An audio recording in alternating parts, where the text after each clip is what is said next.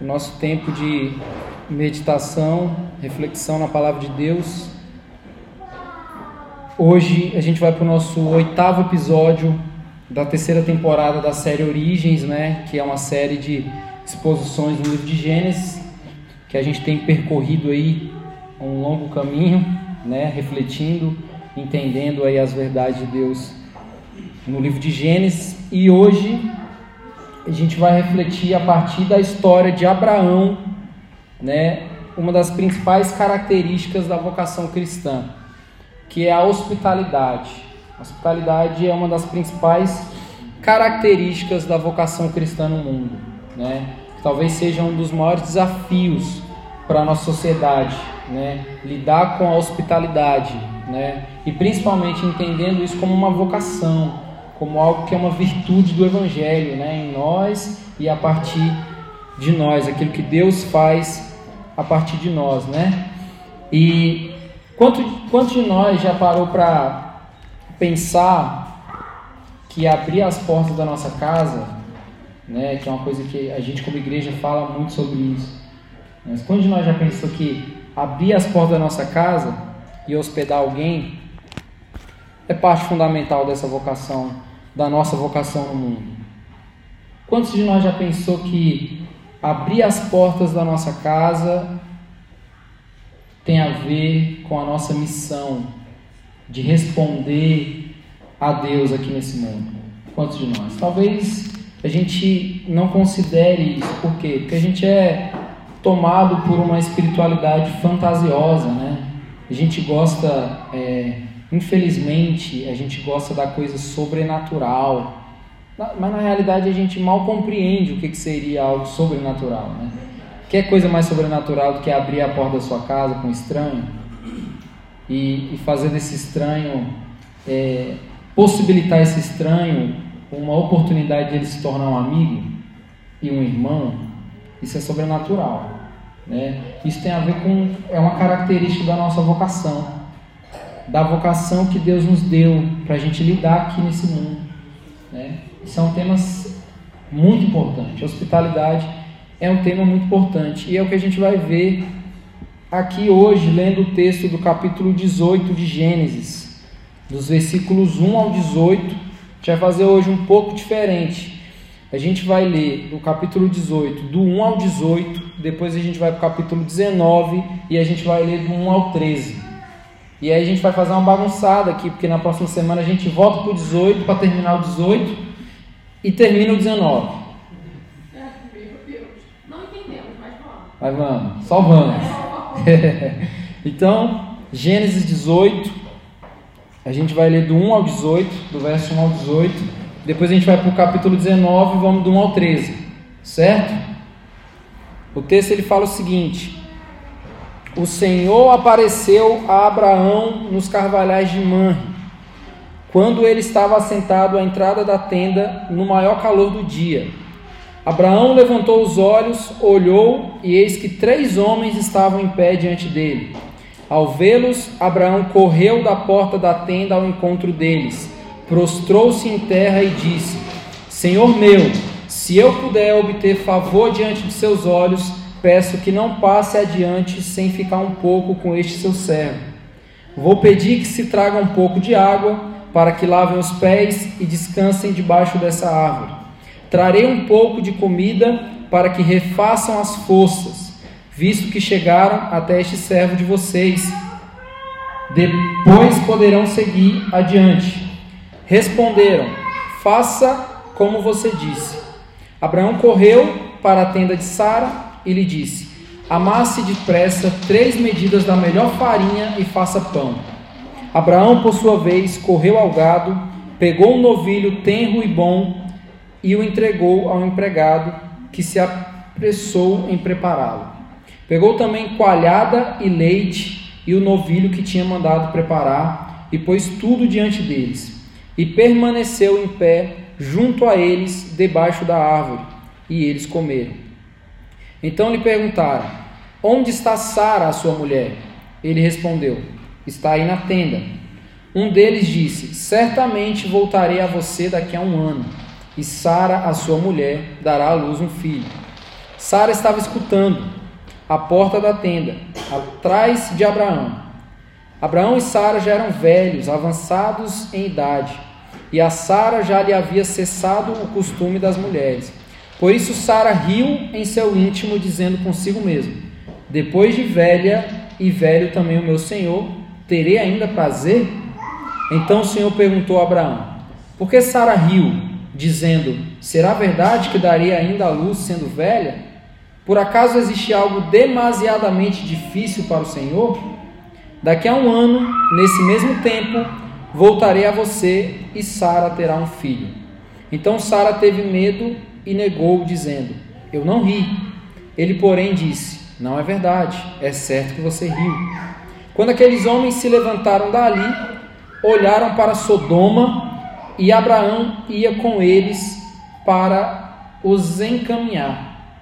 O Senhor disse: Será que eu devo esconder de Abraão o que estou para fazer, visto que Abraão certamente virá a ser um grande, uma grande e poderosa nação, e nele serão benditas todas as nações da terra? Aí indo para o capítulo 19, do 1 ao 13. Ao anoitecer, os dois anjos chegaram a Sodoma. Ló estava sentado junto ao portão da cidade. Quando viu os anjos, levantou-se e, indo ao encontro deles, prostrou-se com o rosto em terra e lhes disse: Por favor, meus senhores, venham para a casa deste servo de vocês. Poderão passar a noite, lavar os pés, levantar-se de madrugada e seguir o seu caminho. Mas eles responderam: Não, passaremos a noite na praça. Ló insistiu tanto que eles foram e entraram na casa dele. Deu-lhes um banquete, fez assar uns pães sem fermento e eles comeram.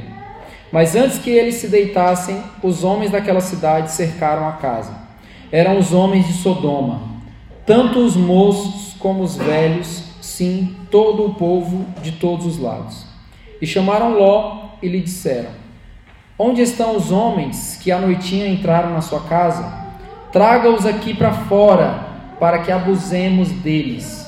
Então Ló foi até a porta, fechou-a atrás de si e lhes disse: Meus irmãos, peço-lhes que não cometam essa maldade. Olhem aqui, tenho duas filhas, virgens, e vou trazê-las para vocês. Façam com elas o que quiserem, porém não façam nada a estes homens, porque se acham sob a proteção do meu teto. Eles, porém, disseram: Saia daí e acrescentaram: Ele é estrangeiro, veio morar entre nós e pretende ser juiz em tudo? Vamos fazer com você pior do que com eles. E atiraram-se contra o homem, contra Ló, e se aproximaram para arrombar a porta. Porém, os homens, estendendo a mão, puxaram Ló para dentro e fecharam a porta. E feriram de cegueira os que estavam do lado de fora, desde o menor até o maior de modo que se cansaram à procura da porta. Então os homens disseram a Ló: Você tem aqui mais alguém dos seus, genro, filhos, filhas, todos quantos vocês têm na cidade, faça-o sair daqui, pois vamos destruir este lugar, porque o seu clamor tem aumentado, chegando até a presença do Senhor, e o Senhor nos enviou a destruir. Ufa! Que tensão esse texto. Bem, vamos ter uma palavra de oração. Deus, nós pedimos o teu auxílio, Pai, para compreender a tua palavra. Nós pedimos que o teu Espírito abra o nosso coração e a nossa mente para receber, Pai, de ti. Hoje, e que a gente consiga aplicar essas verdades, Pai, no inteiro da nossa vida, Pai, na totalidade da nossa vida. Em nome de Jesus, Pai. Amém. A gente viu aqui nesse texto um, um misto de situações e sentimentos. Né? O texto começa, aí a gente vai ficando empolgado, do nada muda, vira uma loucura e ninguém consegue entender o que está acontecendo. E tem situações pesadas aqui no texto que parece que não tem nada a ver com o assunto da nossa reflexão, né?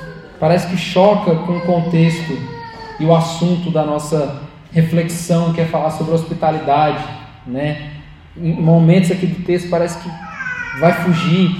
Mas a realidade é que a gente vai aprender com esse texto que hospitalidade, gente, não é apenas abrir a porta da nossa casa para a gente receber um amigo, um familiar, um conhecido. Isso aí a gente faz até com facilidade, com certa facilidade, né?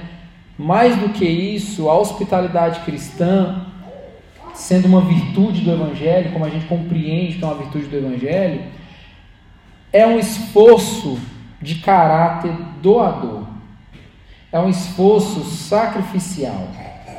A hospitalidade nos leva para esse lugar, para essa realidade do esforço doador, do caráter doador, do caráter sacrificial. Quando a gente é, observa o cenário lá em Gênesis 3, pós-queda, a gente percebe uma realidade que o pecado ele traz para a vida humana. O pecado ele desnuda, certo? A realidade pós-queda é isso. O pecado nos desnuda. O pecado nos deixa nu. Nos deixa nu. Nos deixa vazio.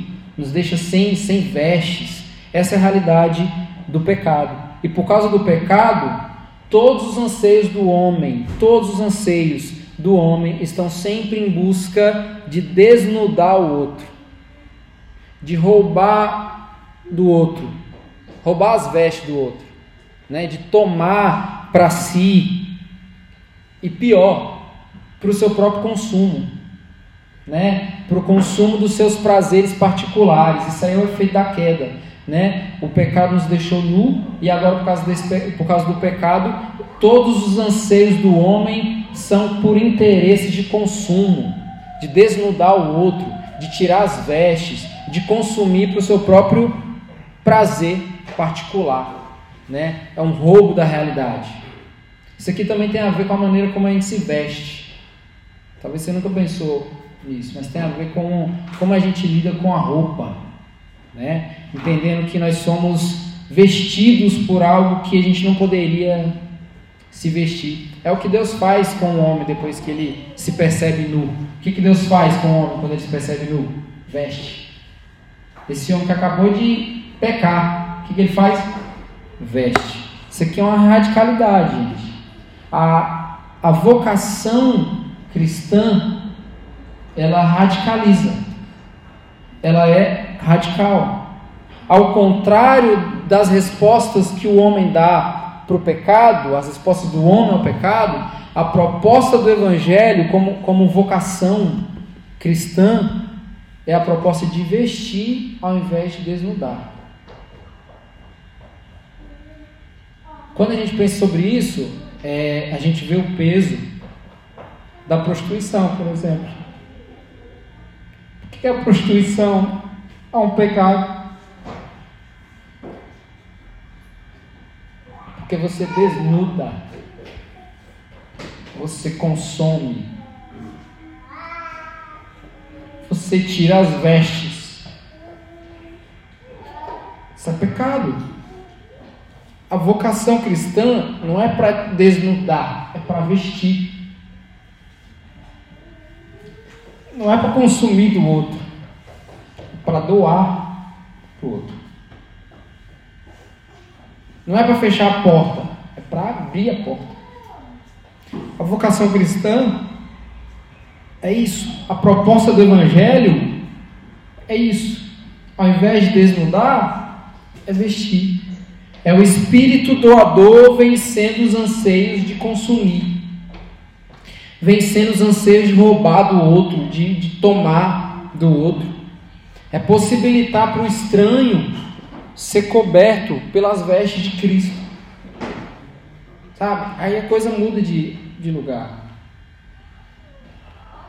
Um dos grandes motivos pelo qual a hospitalidade é um tema importantíssimo para a vida cristã que a gente pode ver que claramente nesse texto é que ela contrasta radicalmente com a busca pelos seus interesses particulares. Ela é importante porque ela choca. Ela está em contraste com esse anseio desenfreado de buscar algo para os seus próprios interesses. É o que a gente vai ver no exemplo da hospitalidade de Abraão e a sua casa e a hospitalidade de Ló e o povo de Sodoma. A gente tem um contraste aqui. Há dois tipos de hospitalidade aqui no texto. Há dois tipos. E a gente vai ver qual que é a vocação, qual que é a chamada do evangelho para a hospitalidade. A partir de qual exemplo? A gente olha para a trajetória de Abraão e a gente percebe o quê? Que Abraão ele está ele tá amadurecendo. Né? Tem um processo de amadurecimento acontecendo na vida de Abraão. Abraão, a gente já viu, por vezes, um homem inconstante. Né?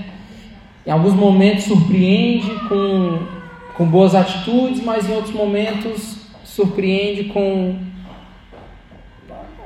se acovardava, né? resolvia confiar na sua própria força. Esse era o Abraão que a gente tem, tem visto durante a nossa série. Então a gente percebe que Abraão está num processo de amadurecimento. Ele está sendo envolvido agora em algo maior do que ele. Deus está chamando Abraão para caminhar com ele. Isso daí faz com que Abraão deixe de confiar nele mesmo e passe a confiar em Deus. Então ele entra em um processo de amadurecimento agora. Agora ele está amadurecendo. Por quê? Porque está sendo aperfeiçoado por Deus. Né? Esse é o caminho que Abraão está percorrendo. E esse algo maior que Deus está chamando, propondo Abraão para viver, é a aliança que Deus tem com ele. Gente, a aliança que Deus tem com Abraão é o que ele tem de melhor para desfrutar na vida. Deus tem uma aliança. Deus foi até Abraão e fez uma aliança com ele. Sabe? Isso, imagina um Abraão, um velho, diante de um Deus que está chamando ele para viver com ele e fazendo aliança com ele. Isso é uma proposta de uma caminhada em amadurecimento, em aperfeiçoamento. Esse processo de amadurecimento de Abraão tem a ver com ele se submeter aos moldes da aliança que Deus tem com ele. Não é da forma que Abraão quer, mas é da forma que Deus vai estabelecendo. Deus vai estabelecendo os moldes a, a forma, como que é que, que Abraão deve responder à aliança? Da forma como Deus vai colocando ali as possibilidades. Então ele está aprendendo. Errou bastante, mas está aprendendo. Ele está aprendendo a ser guiado pelo Deus da aliança. Ele está aprendendo. Ele está nesse processo, que é o processo que a gente vive, né? A gente está aprendendo, gente. A gente está sendo guiado por Deus, a gente está aprendendo, a gente está capengando, errando, caindo, levantando, mas a gente está aprendendo. Por quê? Porque é Deus que está nos, nos trazendo para Ele. Da mesma forma com Abraão. Ele errou, mas ele está aprendendo a ser guiado pelo Deus que fez uma aliança com ele. E Deus está trabalhando um processo de aperfeiçoamento nele. Sabe por quê? Deus ele é Senhor de Abraão.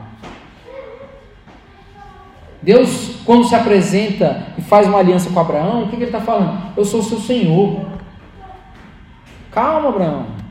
Pare de querer inventar, cara. Eu sou seu Senhor. Essa é a realidade.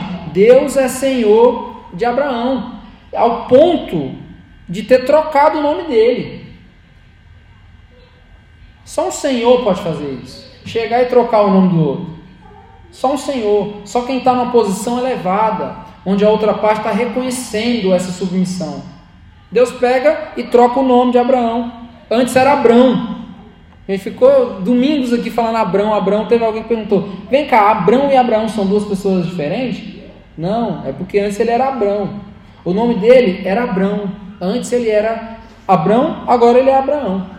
Antes ele era Abrão, ou seja, um nome que tinha a ver com algum prestígio pessoal. Abrão é isso, é uma ênfase num prestígio pessoal, numa possibilidade, numa capacidade.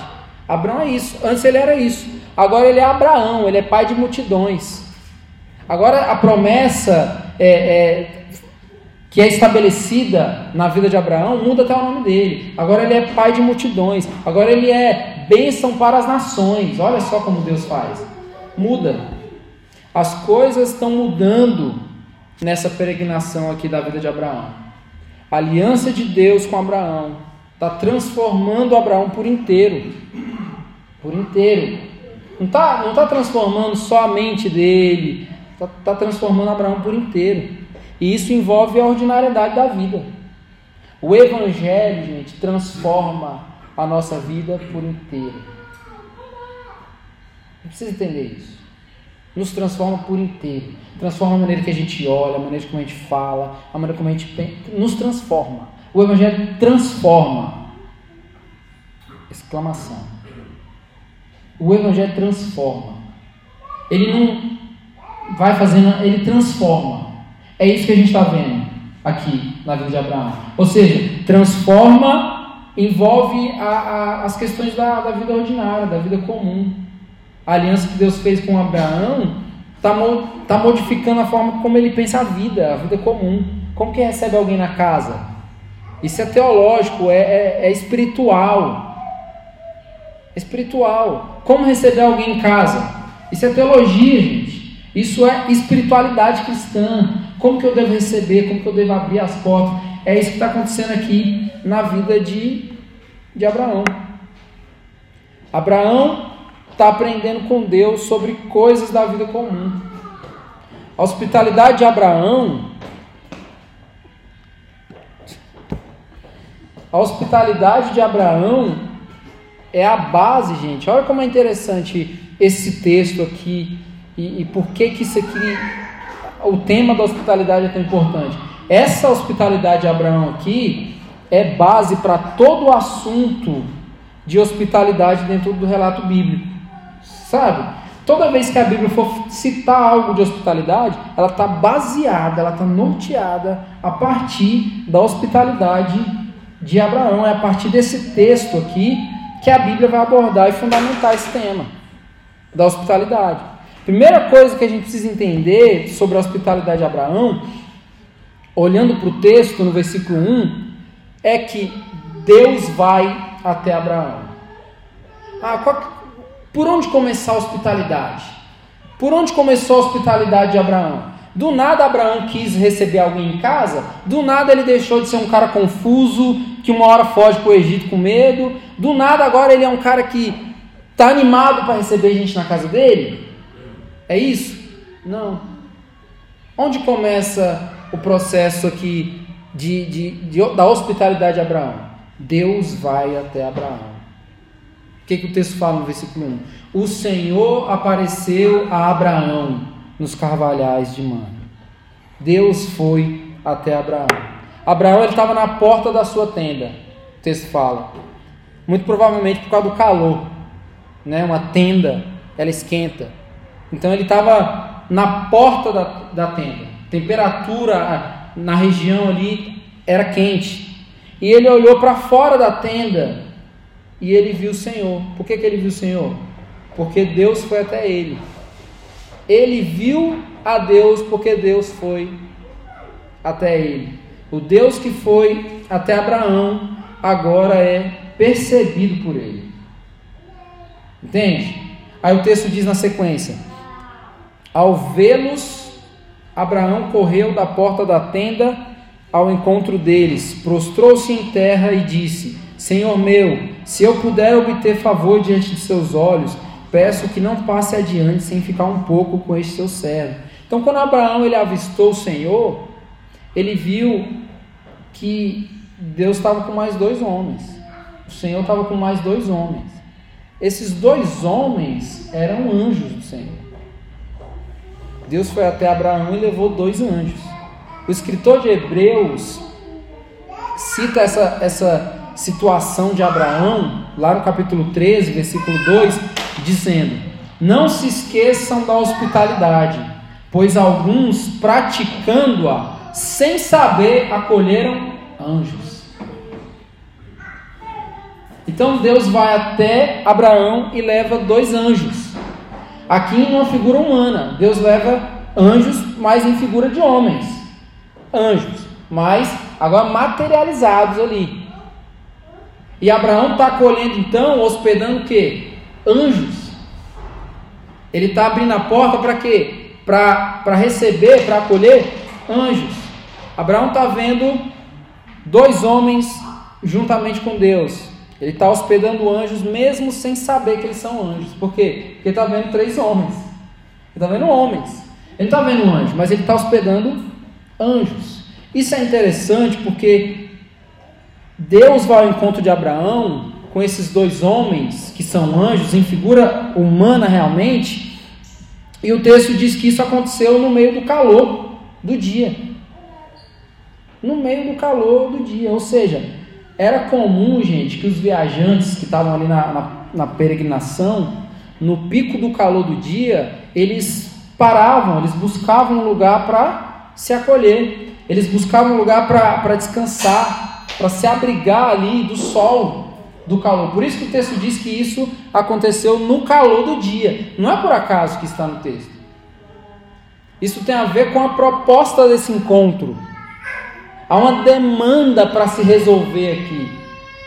As pessoas estão andando no sol, estão peregrinando, estão cansados e estão, estão precisando de água, estão precisando de sentar, descansar um pouco aqui. Então, os anjos estão indo até Abraão em figura de homens para que Abraão pudesse servi-los nas suas necessidades físicas. Se Deus mandasse anjo ali, anjo não precisa tomar água, não, gente. É ou não é? Deus está trabalhando algo em Abraão. Anjo precisa tomar água? Anjo precisa. Ai, estou cansado, ai, minhas costas. Precisa disso, anjo? Não. Aí o que, que Deus faz? Pega os anjos, transforma em homens, vai lá, eu quero forjar o Abraão, eu quero, eu quero, eu estou trabalhando em Abraão e agora eu quero trabalhar algo específico nele. Eu quero dar uma demanda para ele, eu quero ver como que ele lida com essa demanda.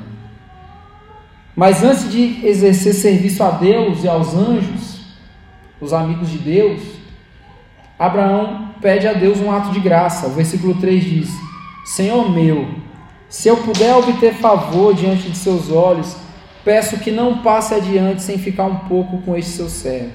Então, quando Abraão está se referindo a Deus como Senhor meu, ele está reconhecendo que quem está diante dele? O Deus da aliança. Não foi um homem qualquer que chegou lá. Ele está reconhecendo quem está ali. Esse Senhor meu aqui é aquele Senhor escrito todo em maiúsculo. É quem? É o Yahvé. É o Deus da aliança, é o Deus do pacto, é o Deus todo-poderoso, aquele que é o que é. É esse Deus que está diante de Abraão.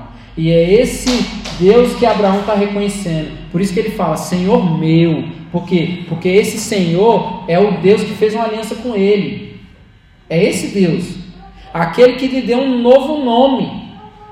Aquele que trocou o nome dele. Abraão, ele não quer nada além de habitar com o seu Senhor. O que, que ele fala, Senhor meu, se puder, se, se, eu puder obter algum favor do Senhor, alguma graça, eu não, eu não quero pedir nada, eu não quero abusar da sua graça, mas se eu puder pedir alguma coisa, peço que não passe por aqui sem ficar um pouco comigo, sem habitar aqui comigo. Ou seja, Abraão ele não quer nada além de estar com seu Senhor de habitar com o seu Senhor. E ele se refere a si mesmo como seu servo. Então, a relação. Ele está diante do seu Senhor e quem que ele é? O seu servo. Ou seja, ele já está se apresentando como anfitrião. Ele é servo. Ele já está se colocando aqui como hospedeiro de Deus e dos amigos de Deus. É isso que ele está se apresentando aqui. Gente, a gente precisa entender uma coisa: a nossa casa, ela precisa ser um lugar para Deus habitar. Precisa. Deus precisa habitar na nossa casa. E por consequência disso, a nossa casa precisa ser uma hospedagem para os amigos de Deus. Deus precisa habitar na nossa casa e por consequência a nossa casa precisa ser uma hospedagem para os amigos de Deus.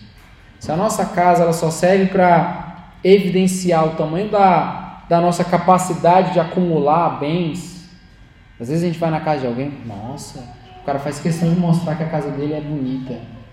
Por quê? Porque ele está fazendo questão de mostrar a capacidade que ele tem de acumular, de ter uma casa bonita.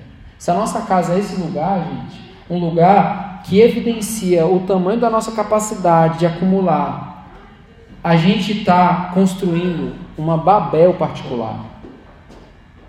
A gente está fazendo da nossa casa uma Babel, que é um lugar para ser visto o quê? As nossas capacidades. Olha como a casa do fulano é bonita. O que, que isso significa? Que Deus cuida dele? Não, que isso significa que ele trabalha. Significa que ele se esforça, que ele tem mérito nas coisas, porque, porque ele vai e ele se dedica. Ele trabalha 20 horas por dia. Por isso que agora ele tem algo para mostrar para as pessoas. Se a nossa casa, gente, eu não estou falando que sua casa tem que ser feia, tá? mas se a nossa casa é um lugar para evidenciar isso, a gente está construindo, fazendo a nossa casa uma Babel particular. É esse lugar que eu mostro que as minhas capacidades são maiores do que a minha dependência em Deus. Tá? Então eu preciso mostrar para as pessoas. Essa não é a ideia. A nossa casa não é para isso. Não é para isso. Mude uma casa maior. Para uma casa maior para abrigar mais gente. Precisa mudar? Muda para uma casa maior. Troca a sua mesa por uma mesa maior. Para quê? Para incluir mais gente nela. Essa é a ideia, gente. Você vai comprar um sofá maior? Compre. Não é para você se esparramar. Eu quero comprar um sofá maior porque eu tenho que me esparramar. Porque eu, eu quero muito chegar no final do dia, ligar a televisão e esparramar tudo. É sério que a gente está comprando sofá para isso, gente? Com esse objetivo? Compra um sofá maior para você receber mais amigos de Deus e poder sentar no seu sofá ali. Mas não faça nada disso para evidenciar o tamanho do seu sucesso profissional. Para evidenciar que o seu sucesso profissional te possibilitou fazer tudo isso. Por isso que é, o Evangelho transforma tudo em nós. Não é só na igreja eu sou assim, mas meu, meu trabalho é outra coisa. Não, o Evangelho transforma. Ou seja, more, habite, tenha uma casa para a glória de Deus para a glória de Deus. Peça ao Senhor, Deus, habite aqui comigo. Para que a minha casa seja uma plataforma de serviço, seja um lugar para um abrigo para o cansado. Que a minha casa seja isso. Essa hospitalidade radicalmente cristã, como disse o livro da, da Rosária lá, o Evangelho e as chaves de casa. É isso daí, essa que é a radicalidade. Né? Foi isso que Abraão fez. Dos versículos 4 a 8, o texto diz: Vou pedir que se traga um pouco de água para que se lavem os pés e descansem debaixo dessa árvore. Trarei um pouco de comida para que refaçam as forças, visto que chegaram até esse servo de vocês. Depois poderão seguir adiante. Responderam: Faça como você disse. Abraão correu para a tenda de Sara e lhe disse: Amasse depressa três medidas da melhor farinha e faça pão. Abraão, por sua vez, correu ao gado, pegou um novilho tenro e bom e o entregou ao empregado, que se apressou em prepará-lo. Pegou também coalhada e leite e o novilho que tinha mandado preparar e pôs tudo diante deles. E permaneceu em pé, junto a eles, debaixo da árvore. E eles comeram. Então percebam aqui, gente, que o texto transmite uma empolgação de Abraão. Abraão está tá empolgado. Abraão está correndo. Pega ali, fulano, faz isso. Por quê? Porque quer servir. Sim. Ele quer dar o melhor. Ele correu para fazer o que poderia ser o melhor para os seus hóspedes. Para entregar aos seus hóspedes o melhor. Ele se, ele se preocupou em renovar as forças dos hóspedes. Ele se preocupou em alimentá-los com o melhor que ele tinha. Abraão fez isso. Ou seja, ele disponibilizou o melhor dos seus recursos a serviço dos seus hóspedes. O melhor que ele tinha. Aqui a gente não vê Abraão falando assim, não, aquele ali, não, não mata aquele boi ali não, porque ali, pô, aquele ali é o melhor, né, cara? Deixa pro final do ano, pra gente só em família aqui. Não, ele, ele deu o melhor. Ele pegou o melhor que ele tinha. Pega isso aqui, mulher, faz isso, pega o pão, vamos fazer, vamos fazer, porque, porque a gente precisa servir de maneira que agrade ao Senhor. E foi isso que ele fez. aqui. Isso é tão verdade, gente, que tem, tem um detalhe do leite, que o, le, o leite que ele serviu foi pensando da melhor forma. No Antigo Oriente, o leite, esse leite que Abraão está oferecendo aqui para os seus hóspedes, que é o leite cabra, ele era, ele era valorizado porque ele dava força, ele dava energia e que também ele era fácil para a digestão. Então, tudo isso aqui é altamente intencional. Abraão, ele sabe que esses hóspedes que estão aqui junto da tenda dele, eles estão de passagem. Eles não vão ficar ali. Ele sabe que eles estão passando. Eles vão continuar ali a, a jornada. No versículo 9, o texto dá um salto. Agora chama atenção para uma ênfase. Né? O que, que o texto fala? Então lhe perguntaram: Onde está Sara, a sua mulher? Ele respondeu: Está aí na tenda. Essa pergunta aqui, gente, não é por desconhecimento. Não é que eles não sabem aonde que está Sara. Não é porque ele, eles estão em busca de, de visualizar a Sara ali na tenda. Na verdade, é uma pergunta que mais tem a ver com chamar atenção de Sara e de Abraão para um anúncio que eles querem fazer. Tipo assim, cadê Sara? A gente, a gente veio aqui para anunciar uma parada. A gente veio aqui para falar uma coisa, para entregar uma mensagem para vocês. A gente veio aqui falar alguma coisa. Eles querem anunciar, né? E o versículo 10 fala: Um deles disse: Certamente voltarei a você daqui a um ano, e Sara, a sua mulher, dará à luz um filho. Qual deles disse isso? O texto diz: Um deles disse, eles estão em três: É o Senhor e dois anos. Um deles disse: Qual deles falou? O próprio Senhor. O próprio Senhor, porque aqui nós temos o compromisso pactual de Deus em realizar a promessa. Então ele está segurando, eu vou voltar daqui a um ano. E Sara vai dar, um, vai dar à luz um filho. Ou seja, é o próprio Deus que está apresentando agora o compromisso dele pactual. Ele não vai mandar um anjo daqui a um ano. Não, ele vai. Ele vai lá para confirmar a promessa. Ele vai lá.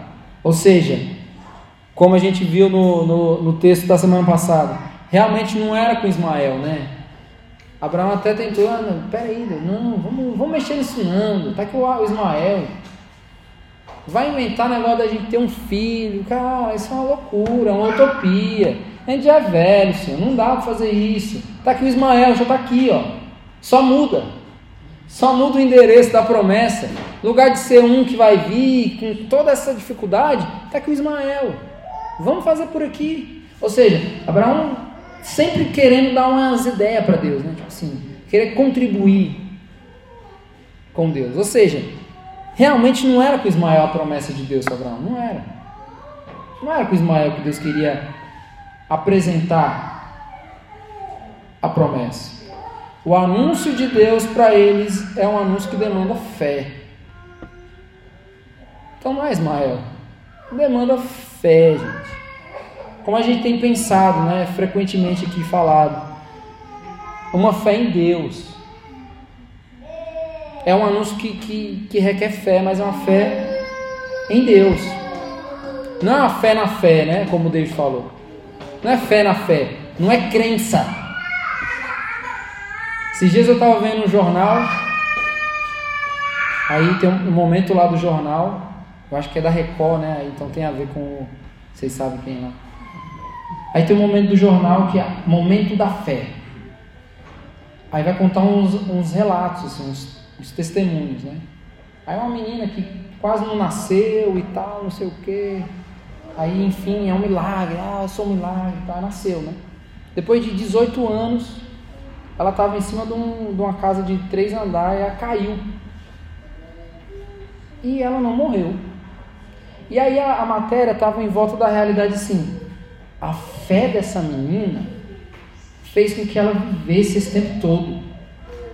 E ela confirmou isso. Ela falou assim: oh, eu tenho uma fé tão grande que essas coisas acontecem porque eu tenho uma fé tão grande E o que, que a gente tem biblicamente? Não existe fé tão grande. Existe fé em Deus. Em um Deus grande. Mas fé é fé. E essa fé é dom de Deus. Vem de Deus.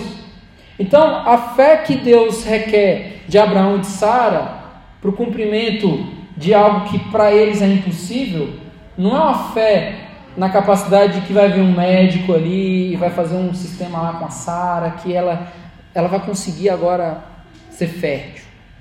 Não, não é isso. Deus não está propondo isso. Deus está propondo uma fé nele. E não uma fé na fé. Não a crença, eu sou um homem de muita fé. Mas fé em quê? Em que, que você tem fé? Ah, eu tenho fé que isso vai acontecer. Mas essa fé está baseada em quê, gente? O que Deus quer? Que a gente tenha fé nele. Só. Ah, mas eu tenho que me encher de fé. Não, é fé em Deus. É só isso. Ela é suficiente, porque ela é tudo. Ela é tudo. Não é a fé que é grande, é Deus que é grande. E que nos dá fé. A fé é só a resposta àquilo que Deus faz. Então o que Deus requer dele, é, deles é fé no Deus da promessa, no Yahvé, nesse Senhor, e não uma fé na fé. Deus requer fé deles porque Deus sabe o cenário da vida deles. Ó, vocês vão precisar ter fé, viu? Porque o cenário da vida de vocês é difícil. Olha o que o texto diz dos versículos 11 ao 15. Abraão e Sara já eram velhos, avançados em idade. Vai só piorando. E a Sara já lhe havia cessado o costume das mulheres. Por isso Sara riu em seu íntimo, dizendo consigo mesmo: Depois de velha e velho também o meu senhor, terei ainda prazer? Então o Senhor perguntou a Abraão: Por que Sara riu, dizendo: Será verdade que daria ainda a luz sendo velha? Por acaso existe algo demasiadamente difícil para o Senhor? Daqui a um ano, nesse mesmo tempo, voltarei a você e Sara terá um filho. Então Sara teve medo e negou, dizendo: Eu não ri. Ele, porém, disse: Não é verdade, é certo que você ri. Então, olha, o contexto da vida de Abraão e de Sara era de que eles já estavam conformados que não podiam ter filhos. Mas, eu estou de boa, Deus, assim, sem crise sem crise, a gente não pode ter filho, está tudo certo. Então a gente já está conformado com essa realidade, né? A gente não pode ter filhos, né? Quando o texto apresenta, gente, uma série de dificuldades aqui, né, para tornar possível essa promessa, o que, que ele quer dizer com isso? Ele quer dizer exatamente que isso é impossível aos homens. Ele era velho, já passou da idade, a mulher já não consegue mais ter filho, ou seja, um monte de problema que vai colocando. Quanto mais informação sobre a vida dos dois, mais você vai falando, Ih, aí vai dar não. Ah, é, aí não tem como não. É aí que é, é a ideia de Deus. Por quê? Porque é aí mesmo, é na incapacidade dos homens que entra a aliança e a promessa. Se fosse o contrário, gente, era promessa? Não, era mérito. Era esforço. Era só ir lá e pronto. Mas não é. Não é para evidenciar isso. Isso é impossível aos homens. Esse casal já não tinha mais possibilidade alguma de engravidar. O corpo de Sara estava morto para as possibilidades de gerar vida. Estava morto. Quando eles riem aqui, eles não estão zombando. Parece que estão zombando, mas não estão zombando. Eles estão apenas é a maneira de reafirmar que, Deus, é, é difícil isso, é impossível. Só que Deus dá uma chacoalhada neles aqui. Deus pega e dá uma chacoalhada. Porque essa descrença no próprio corpo, na própria capacidade, também é uma descrença no próprio Deus. Então qual é a descrença de Abraão e Sara? Não, eu não posso mais, eu sou velho.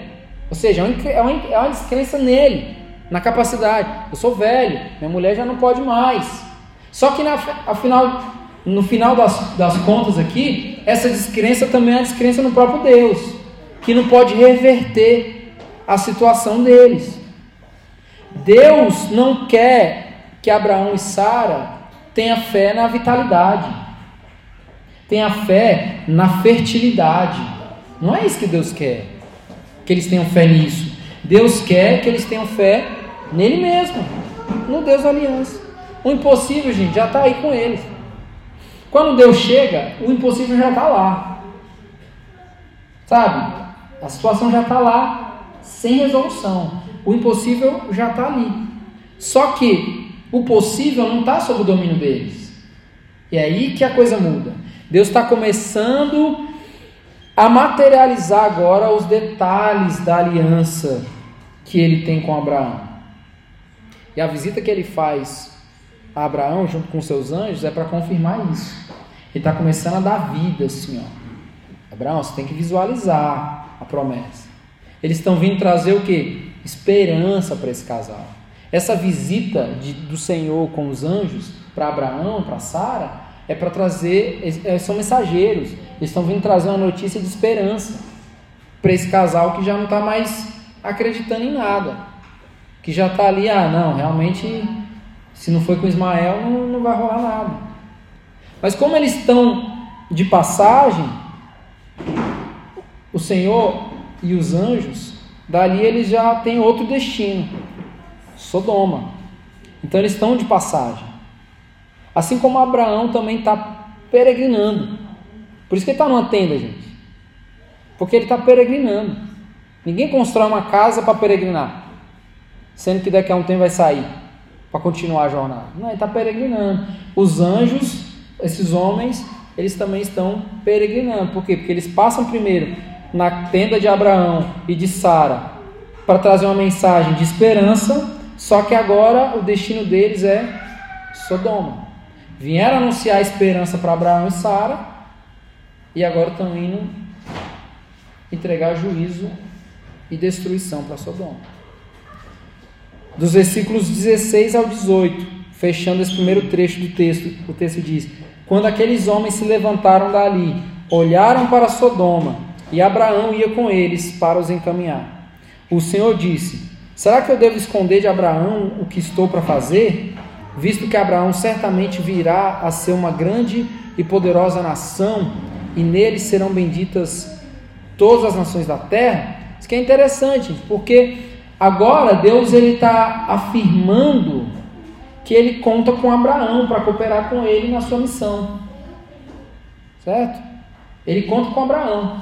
Agora, agora que ele está materializando a aliança, ele está dizendo para Abraão também agora, eu conto com você para que você venha cooperar comigo na missão. Mas isso não tem a ver com alguma coisa que Abraão possa ter feito. Deus não viu algo de bom no Abraão e falou assim: esse cara vai ser bom, hein? Para cooperar comigo na missão. Não tem a ver com isso daí. Abraão não chamou a atenção de Deus por alguma coisa. Não foi porque ele, há capítulos atrás, conseguiu livrar Ló da guerra. Lembra? Não foi por causa disso que aí Deus pegou e olhou para Abraão e falou assim: ah, esse cara é bom, hein? Esse cara é bom de guerra meu irmão, eu tenho que trazer ele para cooperar. Não tem a ver. A gente já entendeu, né, gente, que pelas capacidades de Abraão, Deus nem olharia para ele. Se fosse pelas capacidades dele, de Deus fazer uma aliança com ele por causa das capacidades dele, Deus nem olharia para ele. Porque Deus está prometendo uma descendência incontável para um velho e para uma mulher que não pode ter filhos. Ou seja, Deus não contaria com eles. Então não tem nada nele. Isso parte é a partir da eficácia de Deus e não a partir da capacidade de Abraão, né? Ele não se tornou uma bênção em si mesmo. Não foi que do nada Abraão pegou e falou assim: Cara, quer saber? Eu preciso ser uma bênção. eu preciso ser uma bênção, agora eu vou ser uma bênção para as pessoas. Não, não é isso. Deus fez dele uma bênção. Foi Deus que fez dele uma bênção. E nele todas as nações da terra serão benditas. É Deus que está fazendo isso. em Abraão. Então Deus conta com Abraão. É tanto que Abraão agora vai com, com os homens para Sodoma. Ele está acompanhando. Então, finalizando esse trecho e indo para a segunda parte, a gente vai ver o contraste da hospitalidade de Abraão e Sara com a hospitalidade de Ló e o povo de Sodoma. Ló, mais uma vez, é comparado e colocado em contraste com Abraão.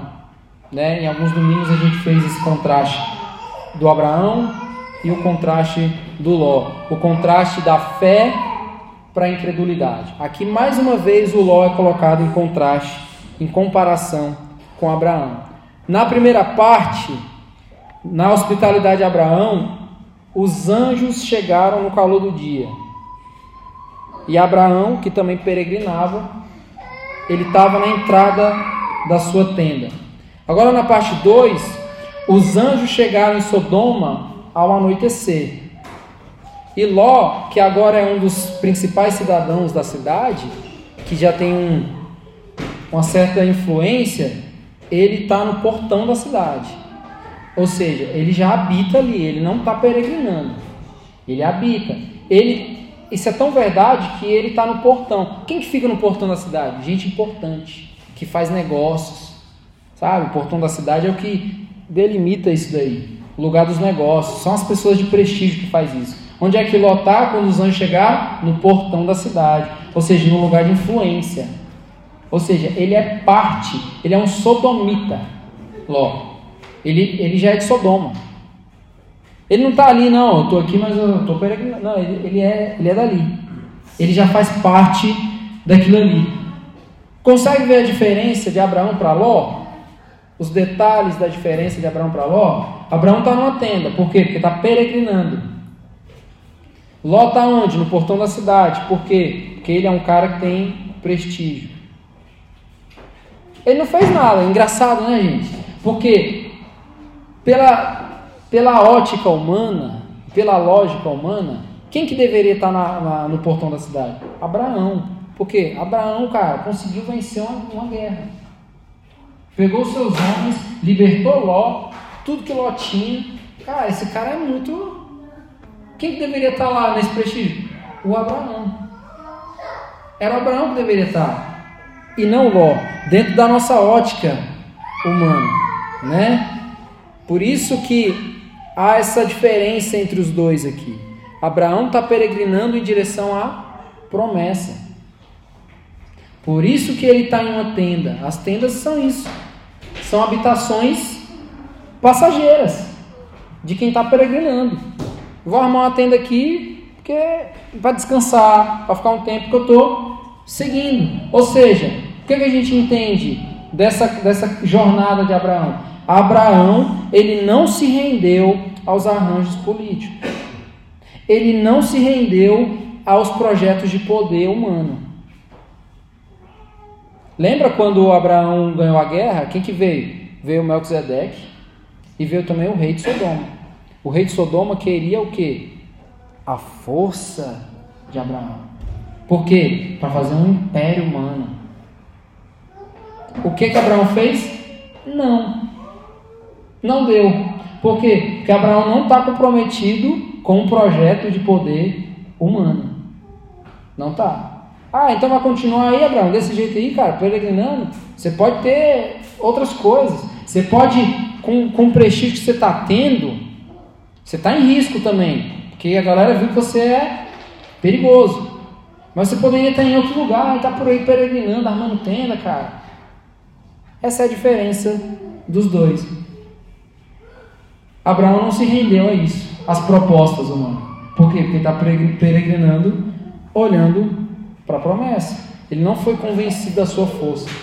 Ele não foi convencido que, cara, você é bom, vem para cá, vamos trabalhar junto. Ele não foi convencido disso. Ele não acreditou em projeto de domínio terreno. Isso é o que verdadeiros homens de Deus fazem. Verdadeiros homens de Deus não se rendem a projetos políticos. Não se rendem. A gente tem um, um, um saldo negativo como igreja.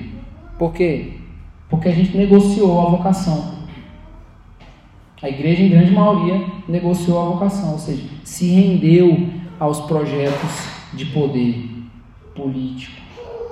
Verdadeiros homens de Deus não se rendem a isso. Não se rendem a projetos políticos, negociando a santa vocação. Em contraste aqui, Ló se rendeu. Ló se rendeu às possibilidades de um lugar bom para viver. Lembra quando, quando Abraão falou assim: pode escolher aí. Ele foi convencido pelos olhos, pelo que ele viu. Então ele se rendeu ali às possibilidades de viver num lugar bom. Ele se, se rendeu às possibilidades de ser um cara de influência. É por isso que ele não está em uma tenda, e sim no portão da cidade. Por quê? Porque ele se tornou alguém de influência. Observe a semelhança dos dois primeiros versos do capítulo 19 com os, com os, dois primeiros, com os primeiros versos do capítulo 18. Ao anoitecer, os dois anjos chegaram a Sodoma. Isso aqui está em paralelo com o primeiro versículo do capítulo 18. Ao anoitecer, os dois anjos chegaram a Sodoma. Ló estava sentado junto ao portão da cidade. Quando viu os anjos, levantou-se e, indo ao encontro deles, prostrou-se com o rosto em terra e lhes disse: Por favor, meus senhores, venham para a casa deste servo de vocês.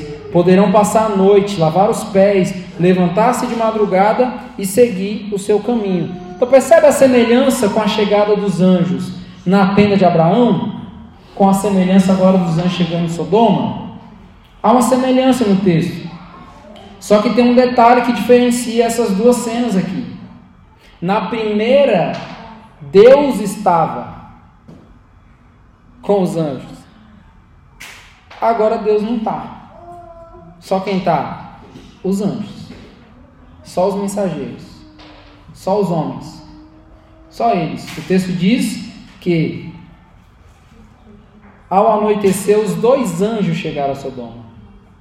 Diferente de o encontro que Deus teve com Abraão junto com os, com os anjos. Há uma diferença aqui entre as duas cenas. Versículo 2 e 3 do capítulo 19. Mas eles responderam: Não, passaremos a noite na praça.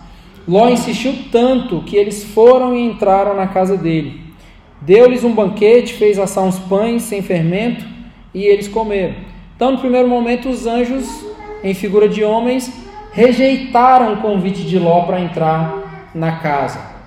Mas Ló insistiu tanto que eles acabaram aceitando. A diferença aqui, gente, da hospitalidade de Abraão para a hospitalidade de Ló é bem parecida com a oferta de Caim para a oferta de Abel, né? Abraão deu do seu melhor. É só você ver os detalhes da hospitalidade. Abraão deu do seu melhor. No banquete que ele promoveu, tinha o melhor que ele tinha. O, o, o banquete era, cara, ele deu o melhor. Agora aqui, no banquete de Ló, só tem pão. Só tem pão. O que vai passar agora a acontecer nos próximos versículos é a materialização daquilo que eu introduzi falando no início. A hospitalidade cristã que glorifica a Deus tem compromisso com o espírito doador tem compromisso em abrigar, investir e não desnudar, roubar, abusar. Olha o contraste aqui acontecendo. Ló, ele tem até boas intenções. Você vê, ele também está animado, ele quer receber também. Ele tem boas intenções, ele quer hospedar os amigos de Deus aqui. Só que os moradores de Sodoma não querem, não. Então, não estão interessados em receber, não. A hospitalidade dos sodomitas não é a hospitalidade que o Evangelho apresenta para a gente. Como vocação, não é. Não é. É por isso que os anjos de Deus foram enviados para Sodoma. Agora entende por que, que os anjos passaram primeiro em Abraão, enviaram a mensagem de esperança, agora a gente tem uma missão. Qual é a missão dos anjos? Ir e destruir Sodoma. Eles estão indo para destruir Sodoma. Olha o que, que o texto diz dos versículos 4 ao 13, parte final do texto. Mas antes que eles se deitassem, isso os anjos, né, que agora resolveram aceitar o convite do Ló, né? Então eles ficaram ali, comeram o pão, né? Se for um anjo reclamando, falar, só tem pão. Lá na outra casa tinha mais coisa, né? Mas ficaram ali antes que eles se deitassem para descansar, os homens daquela cidade cercaram a casa. Eram os homens de Sodoma, tanto os moços como os velhos, sim, todo o povo de todos os lados, todos, todos. E chamaram Ló e lhe disseram: Onde estão os homens que à noitinha entraram na sua casa? Traga-os aqui para fora, para que abusemos deles. Então Ló foi até a porta, fechou atrás de si e lhes disse: Meus irmãos, peço-lhes que não cometam essa maldade. Olhem aqui, tenho duas filhas, virgens, e vou trazê-las para vocês. Façam com elas o que quiserem, porém não faça nada a estes homens, porque se acham sob a proteção do meu teto. Eles, porém, disseram: Saia daí, e acrescentaram: Ele é estrangeiro, veio morar entre nós e pretende ser juiz em tudo. Vamos fazer com você pior do que com eles. E atiraram-se contra o homem, contra Ló, e se aproximaram para arrombar a porta. Porém, os homens, estendendo a mão, puxaram Ló para dentro e fecharam a porta. E feriram de cegueira os que estavam do lado de fora, desde o menor até o maior, de modo que se cansaram à procura da porta. Então os homens disseram a Ló: Você tem aqui mais alguém dos seus? Genro, filhos, filhas, todos quanto vocês têm, você tem na cidade, faça-o sair daqui pois vamos destruir este lugar, porque o seu clamor tem aumentado, chegando até a presença do Senhor, e o Senhor nos enviou a destruí-lo. Então, olha, gente, o tamanho da perversidade que faz parte da vida do povo de Sodoma. Consegue ver? Isso aqui é nojento, não é? É asqueroso. É o tamanho da perversidade desse povo. Isso, gente, é para a gente nunca duvidar do poder destruidor do pecado. É, não negocia com o pecado, não. O pecado é isso aí. Ele faz isso daí. Ele é uma doença. Ele é um câncer. Nunca duvide do estrago que o pecado pode fazer. Nunca duvide. Que pode causar, que o pecado pode causar na vida de quem se volta contra Deus. Nunca duvide. A gente está vendo aqui um povo que contraria a cultura dos, dos povos da época. Por quê? Porque na cultura desse tempo, a hospitalidade era algo sério. Receber um estrangeiro era algo sério. Não era qualquer coisa. Olha como Sodoma está tão fora da realidade, tão dominada, tão mergulhada no pecado. Então nem aí. Nem aí para receber o Ló, que é até um cara de influência na cidade, e ninguém que venha chegar, eles não estão nem aí. Ou seja, eles estão contrariando a cultura dos povos, abusando, desnudando, sem temor algum, pura maldade. Contrapartida, a gente vê que o pobre do Ló tentando acertar. Ele está tentando acertar, mas também ele tem atitudes reprováveis. Ele tem atitudes reprováveis aqui. O que, que ele faz? Ele oferece as próprias filhas para serem abusadas pelos sodomitas. Não, não, mexe com esses homens. Tá aqui minhas filhas, vai, ó.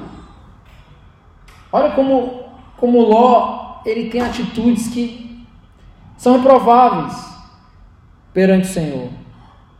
Ló, gente, ele mais se parece com Sodoma do que com seu tio Abraão. Ele já está ele já está mais mergulhado na cultura de Sodoma do que o que ele viveu com seu tio, com a realidade da promessa. Ele já é um sodomita. Ele já é um sodomita. E o cenário aqui é perturbador, é imoral.